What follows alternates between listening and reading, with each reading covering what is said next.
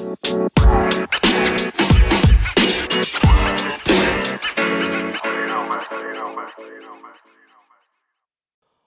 a todos, Warmers, bienvenidos a este nuevo episodio de Warma Talks, aprendiendo de los mejores. Como ya sabéis, cada semana intento traeros aquí en directo a través de mi Instagram, arroba chinzo, y luego os lo dejo también en el canal de podcast Warma Talks, que lo tenéis disponible en Spotify y en Apple Music. Intento traeros algún deportista profesional o algún o alguien relacionado con el mundo del deporte profesional que nos pueda enseñar acerca de sus aprendizajes, de todo lo que ha aprendido a lo largo de su carrera deportiva. Hoy tenemos la gran suerte de tener con nosotros a Rafael Martínez. Rafael Martínez ha sido un grandísimo gimnasta que ha conseguido enormes resultados para el equipo nacional español de gimnasia, entre ellos campeón de Europa en el concurso completo. Yo creo que Rafa ya anda conectado por ahí, así que vamos a contactar con él. Hola Rubén, ¿cómo estás? Aquí estamos en casa que acabo de llegar hace unos minutitos. Oye, antes de empezar, agradecerte que hoy estés aquí pues dedicándonos una horita de tu tiempo para charlar un poco sobre tu trayectoria deportiva, todo lo que te ha enseñado la gimnasia y que yo estoy seguro que, que puedes ayudar mucho con tu conocimiento a todas las personas que están aquí conectadas hoy. Así que muchas gracias.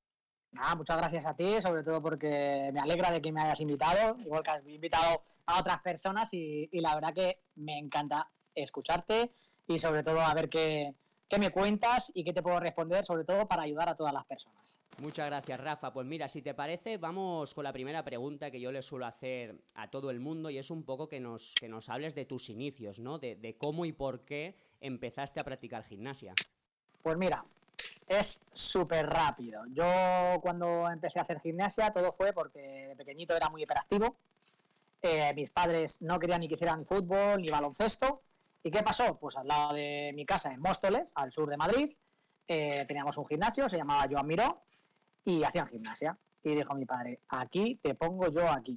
Y empecé a entrenar ahí, y estuve ahí entrenando hasta que me cogieron ahí en el club, y así fueron mis inicios. O sea, con seis añitos ya empecé ahí a, a entrenar gimnasia. Qué bueno. Y de esos inicios en la gimnasia, ¿qué fue lo que, lo que más te llamó la atención para, para dedicarte prácticamente una vida entera a ese deporte? Pues a ver, al principio cuando eres niño te apuntas a un deporte, no sabes lo que es entre comillas y tú empiezas, sigues, te gusta, te diviertes, te cansas y encima no empiezas a pensar si al, al final va a ser profesional o no va a ser profesional.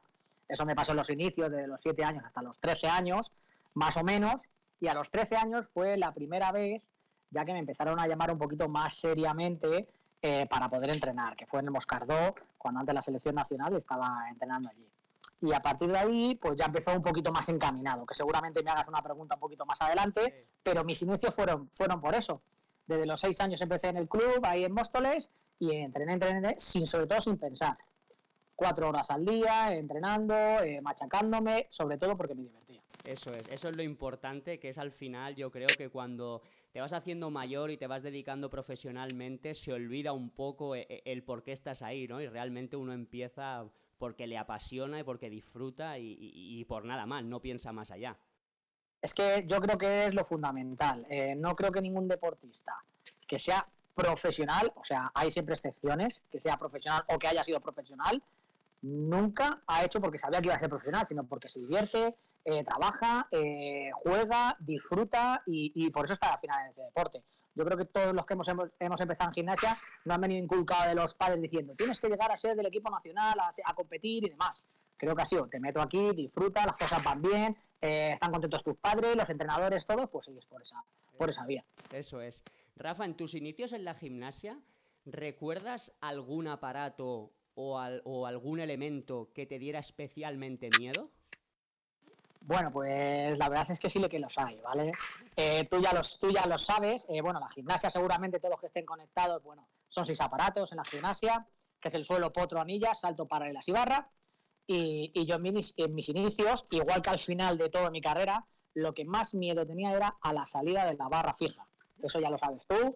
Creo que muchos que se han conectado lo saben, porque eh, de pequeño nosotros no hemos podido tener en Móstoles una barra fija se quitaba y se ponía dependiendo si utilizaban las chicas sus paralelas asimétricas o no. Entonces no entrenaba bien la barra, no entrenábamos salidas y eh, no teníamos foso, el foso, los cubitos, para poder trabajar un poquito más eh, adelante, que poco a poco ahora sí que va habiendo instalaciones y, gimnasios en los cuales sí que hay buena instalación, pero antes no lo teníamos. Y entonces empezó a ser ese mi miedo, la salida de barra, no podía, no podía, no podía, y, y ese ha sido el más miedo de todo. Y eso, hablando de la salida de barra, eso es lo que yo te quería preguntar, ¿vale? Tú tenías miedo a la salida de barra, pero, pero ¿qué hiciste para superar ese miedo? Mira, eh, antes de decirte eso del miedo, eh, justamente eh, cuando le cogí, lo, sobre todo el miedo total, una vez allí en Móstoles tuve que hacer una salida, doble plancha, doble mortal extendido, y tenía pues eso, 12, 13 años para cuando empecé a aprenderla con el tiempo fuerte de salida y demás. Pues ¿qué pasó? Que hice doble mortal en plancha, fui muy lejos, me pasé de rotación y caí doble en plancha y cuarto, caer solo con la, con la cabeza en la colchoneta y todo el cuerpo fuera, en el parqué. Bueno, me quedé sin respiración, etcétera, etcétera. Entonces dije yo, esto es imposible. Esto es imposible. Que de hecho tengo la anécdota de que un compañero mío que era más pequeñito y era me dice, a ver Rafa, ¿cómo puedes hacer eso que, hacías que te quedabas sin respiración? Bueno, pues tú imagínate lo que empezó a ser traumático para mí la salida. ¿Y qué es lo que hice? Pues eh, al principio mi entrenador en aquellos entonces, bueno, era Manuel Martínez, eh, que fue el que trabajó conmigo en Móstoles, y, lo que hicimos es empezar a hacer una salida sin tiempo. ¿Qué significa eso de sin tiempo? Pues cuando nosotros vamos a hacer eh, salida de barra, ya lo sabes, y todos los que estén conectados seguramente más o menos lo sepan, hacemos un molino más rápido, metemos los pies a la barra, pegamos una fuerte patada para poder salir y coger un poquito de velocidad. Pues yo empecé a hacerlo sin tiempo. ¿vale? Poco a poco salir, salir hasta que pude hacer una salida adaptada al código de puntuación, ¿vale? Que era una C, un doble mortal con pirueta. Pero cuando yo lo aprendí bien, fue cuando ya estuvimos en, el centro de alto rendimiento, aquí en Madrid, y eh, fue ahí justamente fue con Fernando Siscar, que es el actual seleccionador nacional. Y me dije, vamos a estar dos meses o lo que sea necesario haciendo tiempos de barra porque tú no puedes tener, como llamaba él, la cucarachita la cucaracha, el chucajar agrupado, porque eso para un deportista profesional eh, no existe. Y ahí fue empezar a entrenar dos meses haciendo tiempos hasta que pude soltar y cuando soltaba, bueno, me iba a 10 metros. Pero poco a poco fui, fui, fui, fui, fui. Y luego mi técnica era entrenar. Cada vez que me mandaba a salir, hacerla perfecta para que no me mandase más. Esa era mi técnica. Era, mi truco. Ejercicio si no clavas no vale. Lo, lo clavo porque no quiero hacer otra salida no caliente. Y yo, si podía escaquearme de la salida, me escaqueaba. O sea, así era. Es curioso porque seguramente habrá muchos niños eh, aquí conectados que practiquen gimnasia y cómo en tu caso, pues eh, un trauma que pudo suponer, pues eso, el caerte en mitad del suelo y hacerte daño en la espalda, que al final, con trabajo, pues oye, que se puede superar, ¿no? Que al final, aunque uno tenga miedo, puede superarlo. Eso creo que pasa en el día a día en la gimnasia o, en la gimnasia o, las, los derivados de la gimnasia, la calistenia, eh, las acrobacias o, cualquier otro deporte.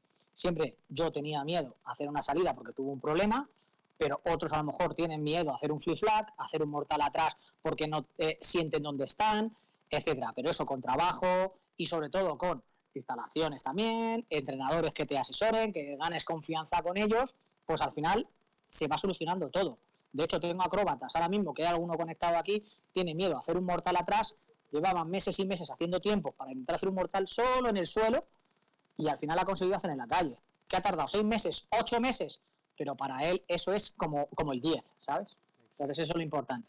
Rafa, me imagino que, que, bueno, en tus inicios llegaría un momento que tú pues fuiste cogiendo nivel, cada vez se te daba mejor la gimnasia y la Federación Española de Gimnasia pues se fijó en ti y te, te becó para empezar a entrenar en el Centro de Alto Rendimiento de Madrid, ¿no? Ahí es cuando ya pues, la gimnasia pasa de, ser un hobby a ser algo más exigente, ¿no? Algo más profesional. Entonces, cuéntanos un poco cómo fue esa transición de pasar del club al centro de alto rendimiento y cuál fue el, el principal problema o el principal obstáculo que te encontraste y, que fue el que más te costó de adaptarte. Bueno, a mí lo que me pasó es eh, antes de nada, cuando yo tenía 13 años, sí hacía concentraciones en lo que era lo que estaba entrenando la selección nacional, que era en el Moscardó. Pues tú imagínate, entrar ahí, ver a Jesús Carballo, a Gervasio de Fer, etcétera, etcétera, pues era increíble. Pero eso eran nada más concentraciones. Luego fue un poquito un paso más adelante, que fue cuando, me dijeron, queremos becarte para que puedas entrenar con el equipo nacional cuando era junior. Tenía 16 años, me parece, 16, 17 años tenía ahí. Y ahí fue cuando entré al centro de alto rendimiento y lo primero que, me, que, pensé yo es, ¿qué hago aquí y a dónde quiero llegar? Porque yo, no lo he contado, pero yo de los 13 a los 14 años yo me retiré un año. Me retiré un año porque quería hacer lo que hacía todo el mundo. Ir a la calle, jugar al fútbol, lo que se hacía. Entonces yo, en, esa transición de un año, justamente fue en el 96, en el cual vi las Olimpiadas. Las Olimpiadas que fueron que fue Jesús Carballo. Entonces, al verle, yo dije, quiero retomar y quiero llegar ahí. Quiero ser como él. Quiero llegar a una Olimpiada que creo que un deportista, dependiendo del deporte que sea, minoritario o no, quiere llegar a una Olimpiada. Entonces, yo entré al CAR, al Centro de Alto Rendimiento, y lo primero que pensé es, ¿quién es el mejor en suelo? Gervasio de Fer. ¿Quién es el mejor en potro? Víctor Cano. ¿Quién es el mejor en anillas? Te pongo un ejemplo de, todo, ¿vale? ¿Quién es el mejor en barra? Jesús Carballo. Quiero ganarles a mí me han enseñado desde pequeñito a hacer los seis aparatos, no especializarme, eso hubiera sido un poquito más tarde en la carrera, y lo primero que me, mi meta fue intentar ganar a cada uno de los mejores en cada aparato, que creo que eso al final es lo que más me costó, lo que más difícil se me hizo, y como cogí esa rutina y ese camino, eh, no me pude bajar de, de, ese sitio. Luego, luego hablaremos de ese dominio tuyo de los seis aparatos, que es, que es muy, muy especial. Pero ahora quería hablarte de que, bueno, cuando todos nos iniciamos en, un nuevo proyecto, pues nos planteamos objetivos y, metas muy ambiciosas, ¿no?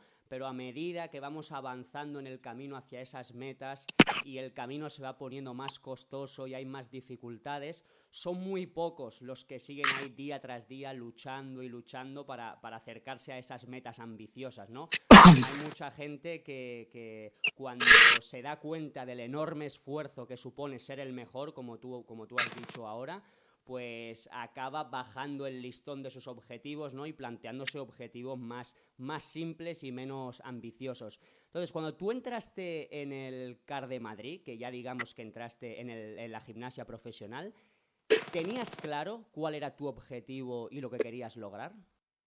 Pues, a ver, no te voy a mentir. Yo nada más llegar allí, eh, eh, lo primero que me pasó es entrar, preparar un campeonato de Europa Junior, que si no recuerdo mal, quedamos los sextos. Eh, yo me rompí un tobillo dos meses antes o tres meses antes de ese campeonato de Europa, que al final pude ir haciendo dos aparatos, que quedé, no sé si recuerdo el noveno o el décimo en cada uno de los aparatos, que era potro con arcos y, y, barra, y a partir de ahí eh, ya empecé a coger las, las ganas de intentar mejorar porque lo primero que quería era, entre comillas, ser el mejor del centro de alto rendimiento. Había, cuando entré, mucha gente que era muchísimo mejor que yo. Tuve la suerte de que en un año entré en el equipo nacional ya directamente, haciendo los seis, yendo al Campeonato del Mundo del 2002 y el 2003, que fue clasificatorio para la Olimpiada de Atenas. Y, a partir de ahí es lo que, lo que te digo. Eh, tuve suerte del 2003 hacer los seis aparatos, meterme en la final del Ola Round, del concurso completo, y a raíz de ahí dije, eh, quiero algo más. O sea, si estoy aquí, he venido a luchar para intentar conseguir algo más. Y fue ahí cuando en el 2004, pues bueno, tuve la, oportunidad de ir al europeo, quedar subcampeón de Europa, y a partir de ahí dije, no quiero bajar de esto, quiero ser siempre el mejor con el nivel que tenga, pero quiero ser el mejor, ¿vale? No te digo ser siempre campeón del mundo y campeón olímpico, pero quiero dar todo. Si puedo ganar a todos, voy a intentar ganar a todos. Y el problema de eso fue que yo intenté seguir toda mi carrera deportiva a ese nivel, pero no siempre puedes. Y mi problema fue que no me pude eh, poner objetivos pequeñitos. Era o estaba arriba o no era una motivación para mí. O blanco, que o blanco o negro. Que ahora, ahora mismo que ya estoy retirado, ya hace seis años, sí que lo veo. Son metas muy pequeñitas, muy cortas, pero que me dan la misma satisfacción. Qué bueno eso que has dicho sobre las metas, que eso es importantísimo porque no todo es o todo o nada, ¿no? Siempre hay, hay cosas por el camino de las que uno puede, puede aprender. Para todos los que estéis conectados, seguramente que algunos ya conoceréis a Rafa, pero para aquellos que no lo conocéis, Rafa ha sido gimnasta del equipo nacional ha tenido grandísimos resultados. Entre los más destacables se encuentra campeón de Europa del concurso general, de la suma de los seis aparatos. Rafa, yo creo que en España no ha habido ningún gimnasta tan completo y tan polivalente como tú que haya conseguido eh, resultados tan grandes a nivel de, concurso completo, a nivel de, los seis aparatos. Me imagino que como tú decías antes, pues eh, no es fácil llegar ahí arriba, no se llega de la noche a la mañana, hay mucho trabajo duro detrás, hay muchos obstáculos que superar.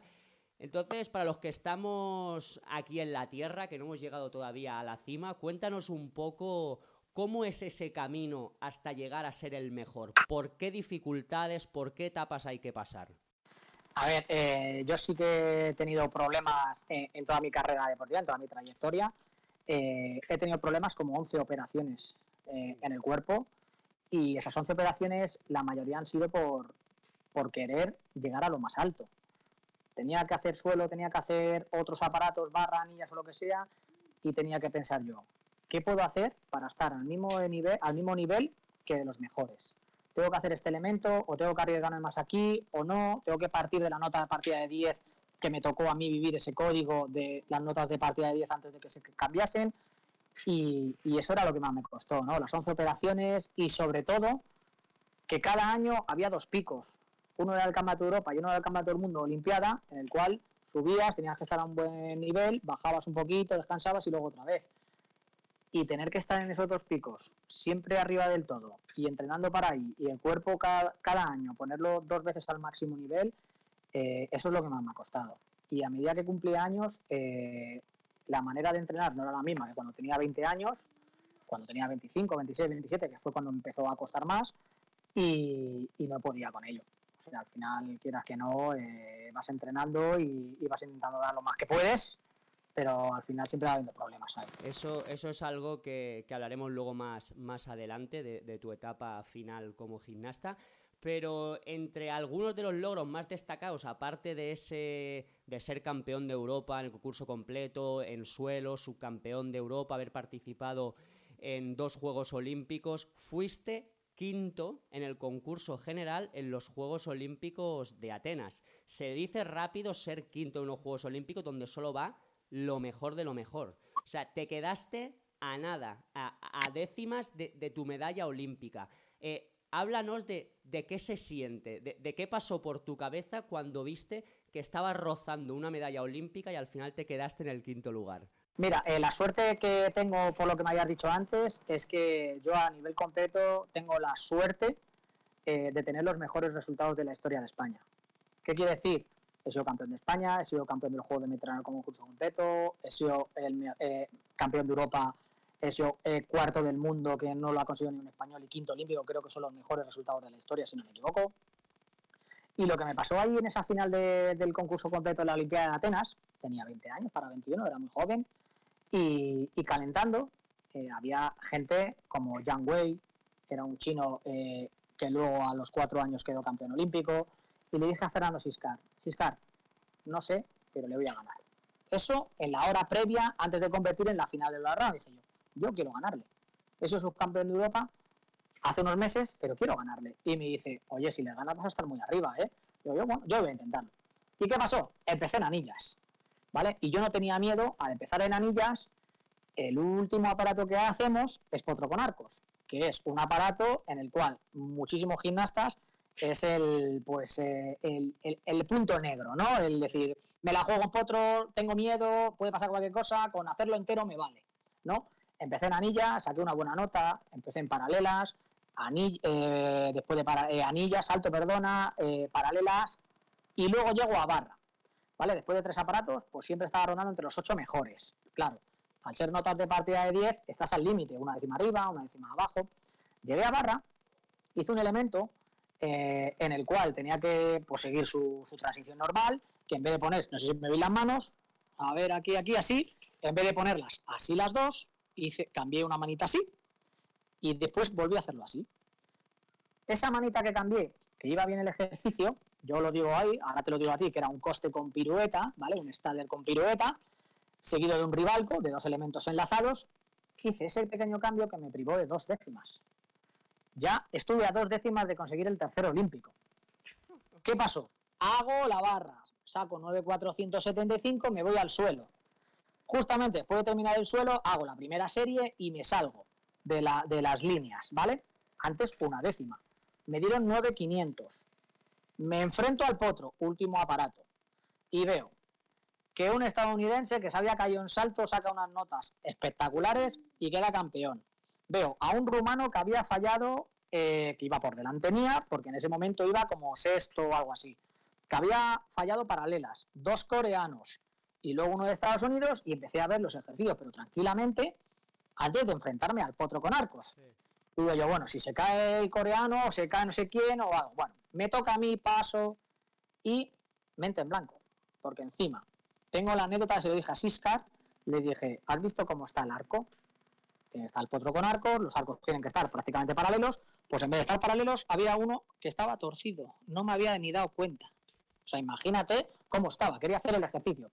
Pues yo hice el ejercicio, al final entero, perfecto, me dan 9,687, me coloco tercero. Uno de Estados Unidos le quedaban anillas, saca un 900, es que me acuerdo de las notas, imagínatelo cómo, cómo estaba ahí. 900 y se pone por detrás mío. Luego llegan los coreanos y pasan por delante mía y dije yo, con que falle uno o que no me gane, me quedo tercero. Bueno, pues al final la mala suerte, yo hice mi trabajo, podía haberlo hecho mejor, sí, podía haberlo hecho peor también.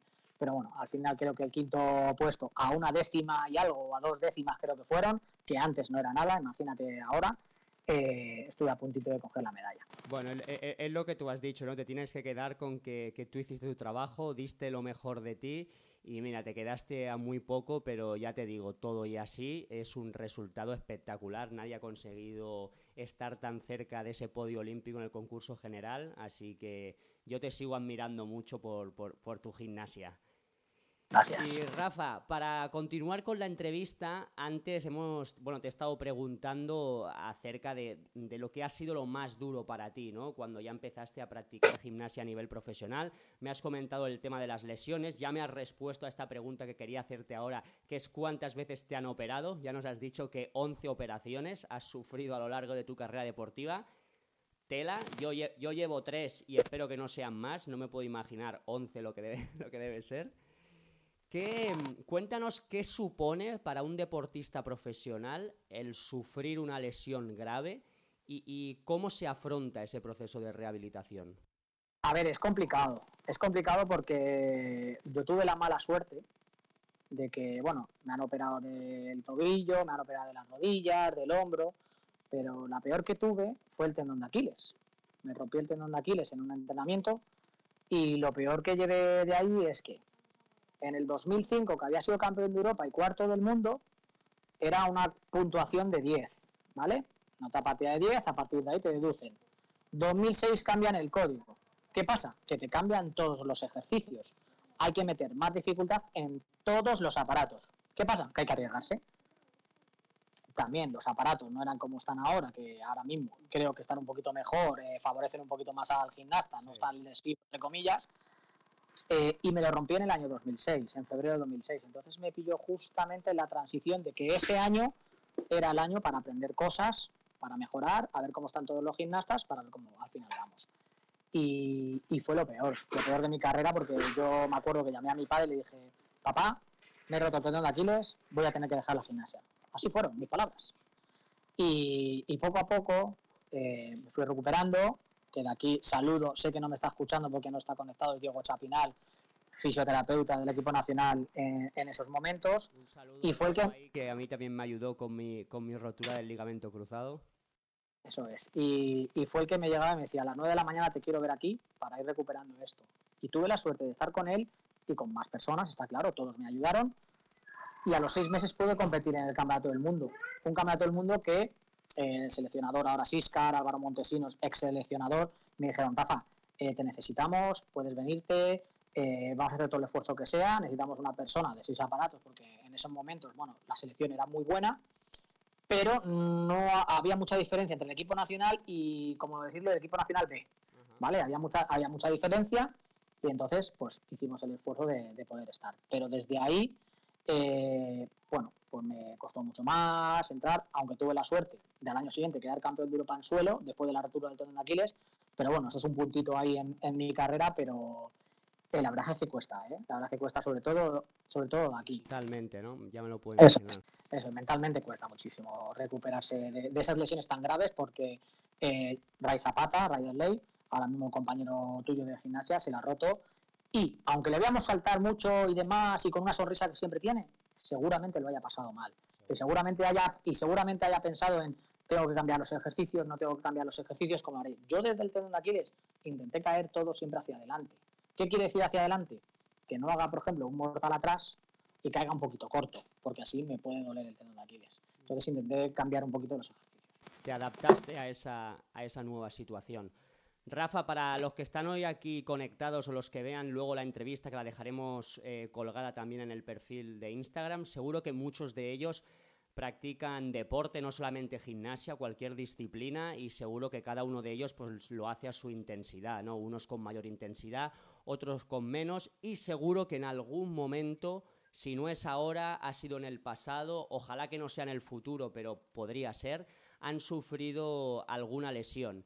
Entonces, ¿qué consejo le darías tú a ellos para, recuperarse de esa lesión y para salir reforzado de esa situación adversa? Eso lo he contestado más o menos todo generalmente y eh, que yo ya he tenido lesiones la he podido llevar de una manera, pero cuando tienes una lesión grave o no grave a una persona que, no, que es amateur, por así decirlo, en otros deportes o en este deporte derivado y demás, eh, se echa las manos a la cabeza, llega y dice, ya no voy a hacer esto, se echa para atrás.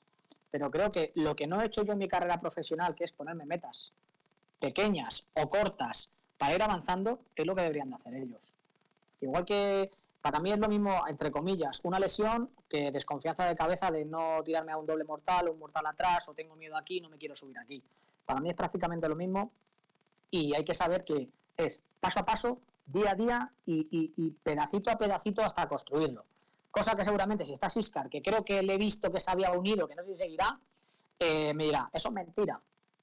Pero eso lo pienso ahora. Cuando estaba antes, eh, no piensas todas esas cosas y vas un poquito por el camino que te dice el entrenador. ¿no? Pero yo creo que eh, paso a paso, todo el mundo que haya tenido lesiones se pueden recuperar. hay que estar concentrado en lo que queremos hacer y sobre todo disfrutar. Si tú, aunque te hayas lesionado, quieres disfrutar o seguir disfrutando de lo que te ha pasado, vas a ir adelante. Sí, eso, eso, Rafa, que has dicho es muy importante porque yo también lo he afrontado así cuando he tenido alguna lesión, que es que cuando estás lesionado continuamente te comparas con contigo mismo cuando estabas bien, ¿no? Entonces rápidamente quieres recuperarte lo antes posible para estar en ese estado de forma y no valoras quizá lo que tú has dicho, el pasito a pasito que estás dando cada día. Eso es. Y yo creo que eso es importantísimo porque es que si no te hundes. Eso es, imagínate, yo tengo 20 años, y a mí me dicen todos los días que tengo que hacer los seis aparatos y un ejercicio en cada aparato. Me lesiono y luego a los 24 años llego y digo, no, es que me lesiono, me quiero recuperar y quiero estar como estaba con 20 años. Yo nunca voy a estar como estaba con 20 años. Y ahora que tengo 36, no voy a estar como cuando estaba con 30. Pero yo sé que con 36, ahora mismo, sé mis limitaciones y sé hasta dónde puedo llegar. Cosa que cuando tenías 20 años no lo veías. Entonces, eso es un paso muy importante que creo que si eres un deportista con talento y además profesional y además que crees que puedes llegar hasta lo más alto, eh, hay que pensarlo, ¿vale? Y si lo piensas, ese gimnasta o ese deportista balanzas hacia arriba. Rafa, yo tuve, tuve la gran suerte de que, bueno, yo entré en el, en el CAR de Madrid en 2008 y coincidí, bueno, fuimos compañeros del mismo grupo de trabajo en, en tu último ciclo olímpico como gimnasta, el ciclo de, de Londres 2012 tanto de ti como de Iván, de Isaac, de Manuel, pude aprender muchísimas cosas. Y yo recuerdo que, bueno, en algunos entrenamientos me decías, Buah, es que los dolores que siento en mi cuerpo cada vez van a más. O es que me cuesta mucho ya moverme con soltura sobre los aparatos. ¿En qué momento tú empezaste a plantearte una posible retirada y cómo afrontaste esa etapa? Mira, eh, bueno, ya lo has visto, eh, en Atenas 2004, 20 años, perfecto, afrontas el siguiente ciclo olímpico hasta el 2008 en las mismas condiciones, aunque ya cuesta un poquito más, pero después del 2008 eh, es como si me pusiese un lastre de 10 kilos, es decir, he ido a Olimpiadas, Mundiales, Europeos, he estado lo más alto, he ganado todo lo que he podido a mi nivel, pero ahora qué? Porque yo sé que ahora, a partir de 2008, no voy a ser campeón de Europa, aunque se intente, no voy a ser campeón del mundo, aunque se intente, me va a costar todo mucho. Entonces, eh, cuesta muchísimo, porque lo único que me dio un poquito de alas eh, después del 2009-2010 fue el año 2011. un grupo de trabajo en el cual ya el equipo que tenía, más pequeño que yo, que yo era el más veterano de todos, era nuevo y era una nueva clasificación para una nueva Olimpiada. Porque yo me pensé y quería en mi interior que fuera el 2012 el punto de mi retirada. Que aunque luego pudiera estar a lo mejor algún año más en el centro de alto rendimiento, ya sé que ayudando al equipo, porque si yo estoy ahí sacando una serie de puntos, aunque sepa que no voy a estar, pero ayudo a que los otros mejoren y me ganen.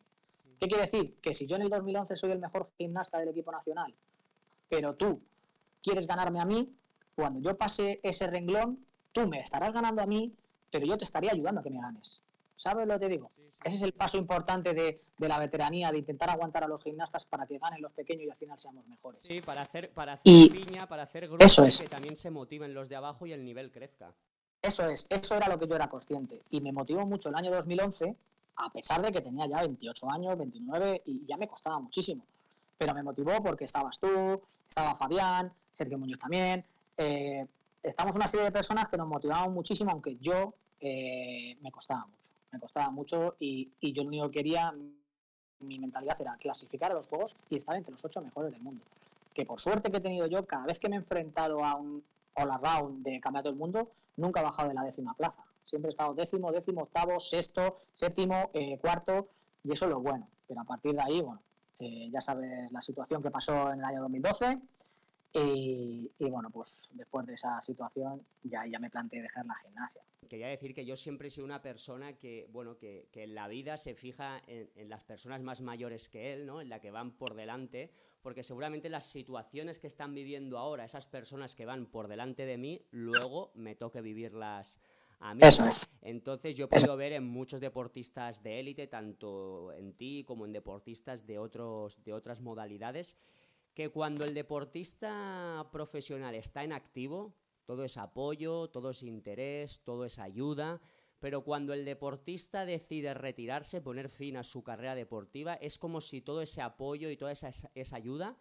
desapareciera de la noche a la mañana y como si en muchas ocasiones nadie tuviera la dignidad de darte unas palabras de agradecimiento, eh, de ánimo o ni siquiera hacerte un pequeño homenaje, ¿no? A veces a mí me ha dado la impresión como que parece que, a veces te abren, te abran la puerta y te empujen para, para que salgas, ¿no? Entonces me imagino que eso debe ser una situación bastante complicada de, de, gestionar y me gustaría saber, pues bueno, tu opinión sobre ello y qué piensas o qué crees que debería mejorar en ese sistema de las retiradas de los deportistas? Eh, has hecho una buena pregunta. ¿eh? Estaría, estaría horas eh, hablando sobre esto, sobre mi situación y sobre la situación de todos los deportistas. Si quieres hablamos de la gimnasia, ¿vale? Porque es un deporte minoritario y, y que creo que debería tener más apoyo. Sí, en realidad es así. yo apoyo a la federación, eh, con lo que voy a decir no quiere decir que vaya en contra en absoluto, sino es una cosa que pienso yo y que creo que puede ayudar y que creo que las cosas de la federación se están cambiando, se están haciendo bien. ¿eh? Una cosa no quita la otra en absoluto. Pero sí, eh, echas de menos que cuando te vas a retirar te pongan la mano en el hombro y te digan va a pasar esto, vamos a estar contigo, te vamos a ayudar en tal. No que estés a alto nivel y de repente, pum, te corto la línea y ahora vuelves a una vida normal una vida normal que no hemos vivido nunca. Que estamos en una burbuja, nosotros llamamos la burbuja, porque lo único que tienes que hacer, como decía Álvaro Montesinos, que ahora ya lo recuerdo, era, tú vienes aquí a entrenar, te vas a comer, entrenas, te dejo el entrenamiento hecho y luego te vas a casa y descansas. No tienes nada más que hacer. Pero cuando ya te retiras y encima cortas en seco, te entra eh, eh, el decir, ¿qué estoy haciendo en esta vida? De hecho, yo lo quiero decir yo he estado dos años con ansiedad y depresión. ¿Por qué? Porque no sabía qué hacer con mi vida. No sabía lo que era un martes a las 6 de la tarde estar en la calle. O llegar un día por la mañana normal de diario y decir, si estoy en casa. Yo creía que estaba funcionando mal en mi vida y por eso creé una ansiedad y una depresión, decir, no sé qué hacer. Ahí eran las metas pequeñas que empecé a poner. Para que mi vida cambió y por lo menos estoy ahora mismo hablando contigo con una sonrisa. ¿Sabes lo que te digo? Con una sonrisa que llegue y te vea hacer gimnasia o vea a otro y, les quiera apoyar. Y yo sé que estoy en mi nivel y voy a, mi, a mi, bola, por así decirlo, a mi vida y, estoy súper contento, ¿no? Y sí, cuando te retiras, eh, echamos de menos los deportistas eh, de deportes minoritarios, eso. que te asesoren, que te digan, eh, que te creen algo para cuando te retires eh, no te pegue el golpe directamente a, primer momento. Una vez hablé con, el Consejo de Deportes que, qué es lo que pasa cuando un deportista de alto nivel se retira, porque se enfrenta a la vida normal, y dicen que están trabajando, por supuesto, para intentar mejorar. No sé cómo está la situación ahora, pero claro, eh, yo conozco gimnastas en los cuales es que directamente han pasado de ser gimnasta profesional o del equipo nacional a trabajar en un sitio normal, ¿sabes? Entonces eso tiene que ser muy duro, ¿no? Concretamente anda escribiendo por ahí abajo y es Víctor Cano, que lo tuvimos aquí en, una entrevista también en Guarmatalks y estuve hablando con él al respecto de este tema de la retirada. Sí que es verdad que ahora, bueno, hay asociaciones y están intentando hacer unos programas para ayudar al deportista en su retirada, pero es tal cual lo que tú dices. O sea, tú vives en una burbuja en la que las 24 horas vives para tu modalidad deportiva. Cuando te sacan de ahí, tú estás perdido, no sabes ni dónde estás. O sea, te, sacan de ahí y, debes decir, vale, ahora qué hago, para dónde tiro. Y es un poco lo que explicabas, lo que explicas tú y lo que explicaba Víctor en su día. Eso es, es a dónde tiro, qué camino tengo que dar. Porque tú imaginas, y ahora yo veo los gimnastas, y de hecho me alegro, porque tú eres un gimnasta ya veterano en el cual tú eres gimnasta eh, profesional, estás en el equipo nacional o no, compitas o no, tú te estás guiando eh, y te están enseñando a qué va a pasar después, ¿vale? ¿Que te va a costar? Pues seguramente, o no, pero te va a costar. Y ya sabes que todos hemos pasado. Eh, otras personas, eh, Alberto Tallón, del equipo nacional, ya le están guiando un poquito a cuando se retire a dónde va a ir, ¿vale? Pero hay gimnastas que a lo mejor no saben eso. Y de estar aquí arriba, de tener tu vida solucionada a esa época, de tener dinero, aunque la gimnasia no sea tanto dinero, eh, tienes tu vida estable, cuando tú te retiras, eso de aquí va abajo, ¿eh? Es, ¿qué hago aquí? Y te pega aquí una cosa en el coco que, mira, no quiero eh, decir, eh, ¿sabes quién era? no sé cómo se llama ahora mismo, Llanera, no. Un atleta... Sí, el, el Yago Lamela. Yago Lamela, que era español, nacionalizado español, él murió como muerte súbita o algo así. y, de verdad, correcto, pero esa persona eh, estuvo mucho tiempo en ansiedad y depresión. No te digo que haya sido por eso, pero hay que cuidar a los deportistas, porque lo que sentimos, yo te lo digo que me ha pasado dos, dos años, lo que sentimos en ese momento, cuando nos retiramos, de que no tenemos nada, ¿en quién te apoyas? ¿Quién es la persona que te ayuda a decir, no, este es el transcurso, ahora tienes que hacer esto. Nadie. Y entonces no digo que hayan muerto por eso, pero hay que eh, pensar que somos nosotros. Si tú empiezas a pensar que la cosa va mal, mal, mal, mal, mal, eh, al final esto no, no, va bien, ¿no? Entonces creo que hay que ayudar, creo que hay que saber llevar al gimnasta en este caso, eh, incluso gente como vosotros que ya tiene... ¿Cuántos años tienes, Rubén? Yo tengo 29. 29. Ya estás en la época de Puedo aguantar, sí, depende del cuerpo, tú te cuidas mucho, puedes aguantar más, pero ya tiene que haber una persona en la federación que llegue y te diga, Rubén, eh, va a pasar esto, eh, te asesoramos por aquí, eh, esto es lo que te vas a encontrar. Creo que podría haber una persona encargada de eso, de llegar y decir, esto es lo que va a pasar. Hay gente que lo lleva muy bien, pero mucha gente no. ¿Vale? Y, y lo que te iba diciendo, que también echamos de menos deportistas de alto nivel. Ya hayas ganado o no hayas ganado. Si has pertenecido al equipo nacional, que menos que se te reconozca que te has retirado. Está claro que en la prensa yo no pido una portada de un periódico o del AS o del Marca, no, no pido nada de eso. Pero sí de que se te reconozca tu trayectoria o cualquier otra cosa, ¿sabes? Yo lo digo en mi caso, no por mi caso que no se me haya reconocido, sino porque ha pasado más veces. No, no, que hay muchísimos casos de muchísimos deportistas de diferentes disciplinas que, les pasa exactamente lo mismo. Incluso el otro día tuve la oportunidad de ver un, documental que ha, que ha producido Michael Phelps en, HBO, que, es, que habla justamente de eso, de la retirada de los deportistas y bueno, habla de todo esto que estás diciendo tú ahora mismo. Es que es, que es complicado, es complicado y yo creo que son los detallitos, que si hay una persona que te guía un poquito, sobre todo porque yo no sé cuándo te vas a, retirar, Rubén, pero si yo estuviese en el equipo nacional o por ahí, o fuese entrenador del equipo nacional, yo ya te diría, por mis sentimientos, ¿qué, qué ha pasado? Yo ya te diría, Rubén, ¿cuándo piensas retirarte? ¿Qué es lo que piensas? ¿A qué nivel quieres llegar al equipo nacional? ¿Quieres competir en el equipo nacional? Tienes que hacer esto. O sea, yo ya te guío. O sea, te digo la verdad pero con, con sensibilidad, hasta que tú vayas diciendo, que me voy a encontrar esto, que me voy a encontrar esto, hasta que al final te retiras y encima eh, estarás mejor y sabrás por dónde va, porque la vida no es la gimnasia, que al final quieras que no deporte son 10 años, 6, 5 o 12, no lo sé lo que aguantará cada gimnasta, pero después tienes 50 años más. Esos son los que importan, porque yo me moriré con mi recuerdo de haber sido gimnasta, con mis medallas, con mis cosas, pero me acordaré más todavía desde que me he retirado hasta que me muera, son muchos más años, ¿sabes? Entonces echamos de menos que te guíen un poquito cuando te vas a retirar y echamos de menos de que cuando se retira un deportista eh, se le vea, se, se, vea que se ha retirado, ¿no? Entonces yo creo que son dos puntitos que se pueden mejorar porque encima te lo van a agradecer. Yo tuve la suerte de que yo no me retiré, yo me retiré en una Copa de España en el 2014, bueno, me retiré entre comillas, eh, haciendo los seis aparatos, que tú quedaste campeón, ¿vale? Que tú quedaste campeón ahí en Guadalajara. Eh, yo quedé campeón en Potro. Y me llevé eso y estuve súper feliz. Pero no era la retirada que quería. Entonces yo hablé con la Federación Madrileña de Gimnasia en un campeonato de Madrid autonómico. Dije, ¿se puede hacer en Móstoles? ¿Puedo retirarme ahí? Y al final se hizo ahí, con mi pabellón lleno, con mi gente, con mi familia. Y, y lo tengo grabado y fue lo que me llenó a mí. Para mí eso sí fue un homenaje, ¿vale? Que me lo tuve que preparar yo, vale, pero fue un homenaje y que me ayudaron todo el mundo. Entonces, eso al final luego te queda ahí en el recuerdo y dices, hice gimnasta, gimnasia por esto.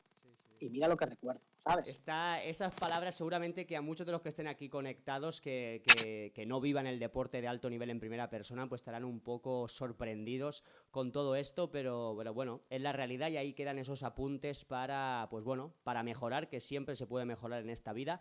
Rafa, pasemos página, ya dejaste la gimnasia, superaste esos problemas que tuviste y háblanos de este nuevo Rafa Martínez. Cuéntanos un poco dónde te podemos encontrar y si queremos empaparnos de todo el conocimiento y de, todos los aprendizajes que te ha dado la gimnasia, que yo creo que son muchos y que puedes ayudar a muchísima gente, ¿dónde puedo ir a contactar contigo? Pues bueno, eh, Rafa Martínez eh, se retiró en el año 2014 y eh, he tenido la suerte de que el gimnasio donde entrenaba eh, se llamaba Joan Miró. pude tener el honor, y además vinisteis vosotros en el cambio de nombre, que vinisteis a un campeonato allí en Móstoles y el polideportivo se llama Rafa Martínez. El honor de que tengo mi gimnasio allí. Ojalá tuviera más espacio, ojalá tuviera más espacio, como siempre pasa en todas las instalaciones. Pero bueno, tengo mi espacio que tengo allí y, y ahí estoy mañanas y tardes entrenando allí, enseñando gimnastas y sobre todo una cosa que recalco siempre, que tú eres de los míos o yo soy de los tuyos, es que yo quiero enseñar todo lo que sé a cualquier persona o a cualquier eh, deportista eh, que quiera avanzar en lo que yo conozco. Si me viene un acróbata, le voy a decir todos los trucos, por así decirlos, o todas las cosas que tiene que mejorar, o le voy a ayudar. Tanto si es gimnasta profesional, como si es amateur, como si es de calistenia, o como si es todo derivado a la gimnasia.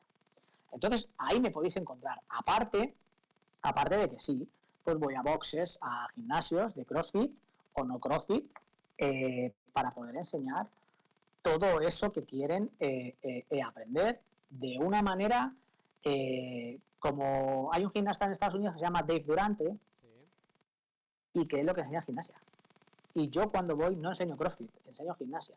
Cómo enseñar las cosas que se aplican al CrossFit desde la base. Entonces, también estoy en box que quieren que yo ayude allí. No me dedico profesionalmente a eso, ni, quiero, porque mi vida es la gimnasia, ¿vale? Gimnasia profesional, y me dedico a eso.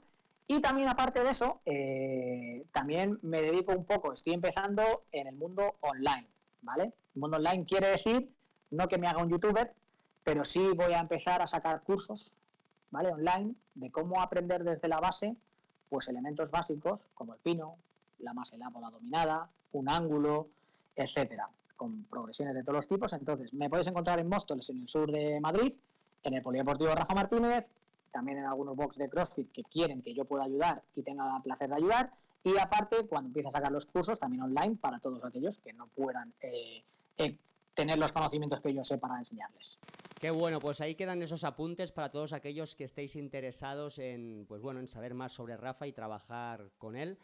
Rafa, de todos esos jóvenes gimnastas que, tú entrenas, que seguramente pues muchos de, de ellos eh, soñarán algún día con, con metas muy ambiciosas, con grandes logros, que sean deportistas profesionales o cualquier objetivo que, se quieran plantear. Si tuvieras que darle un consejo a esos jóvenes, después de todo lo que has vivido, ¿qué consejo sería?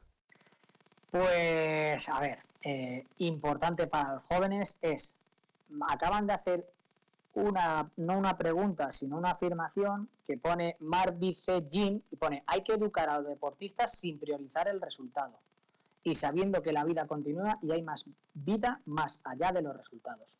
Esa frase es perfecta para ponerla a todos los jóvenes y llegar a decir, tanto seas joven, que empieces o no empieces, eso es lo que hay que hacer. Educar sin el objetivo que sea, tengo que ganar a toda costa, que eso es lo que yo me ponía, pero a mí no me han enseñado eso que es lo bueno, ¿sabes?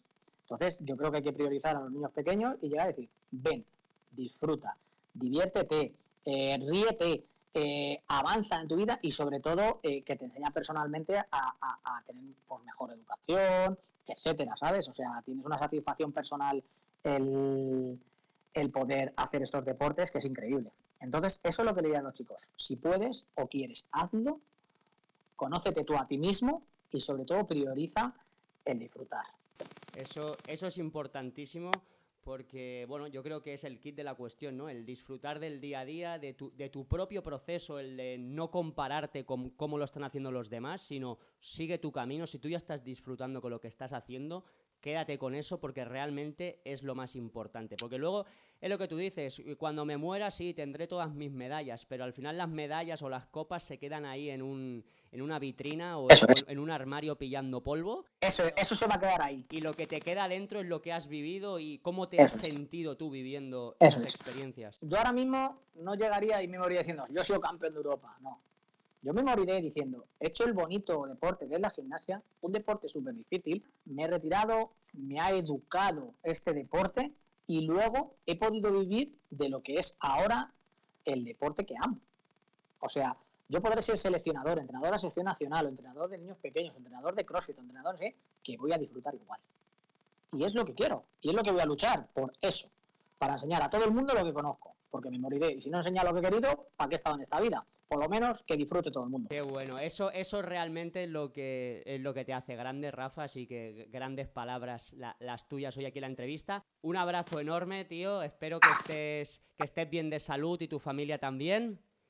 Y, nada, a ver si todo esto pasa rápido y podemos vernos algún día de esto. Pues sí, la verdad que la suerte es que estamos todos bien, eh, no hay ningún problema. Eh, que pase esto lo más rápido pero controladamente posible para que volvamos a una normalidad eh, cuanto antes y, también que nos podamos ver, que podamos hablar y que no haya ningún, ningún problema. Así que el, placer, el placer es mío el poder haber hablado contigo, porque creo que, por ejemplo, en esta entrevista nunca hemos hablado nosotros así y que creo que es bueno para ayudar a las demás personas. Rafa, muchas gracias, tío. Nada, vosotros y gracias, Rubén. Fíjate. Bueno, pues nada, ahí hemos tenido el testimonio de Rafa Martínez, ya habéis escuchado eh, de primera mano pues todas sus vivencias, todas sus experiencias y todos los aprendizajes que ha sacado él del deporte de alto nivel, concretamente de la gimnasia de alto nivel. Os agradezco muchísimo a todos que hayáis estado hoy aquí en este directo de Warmatalks.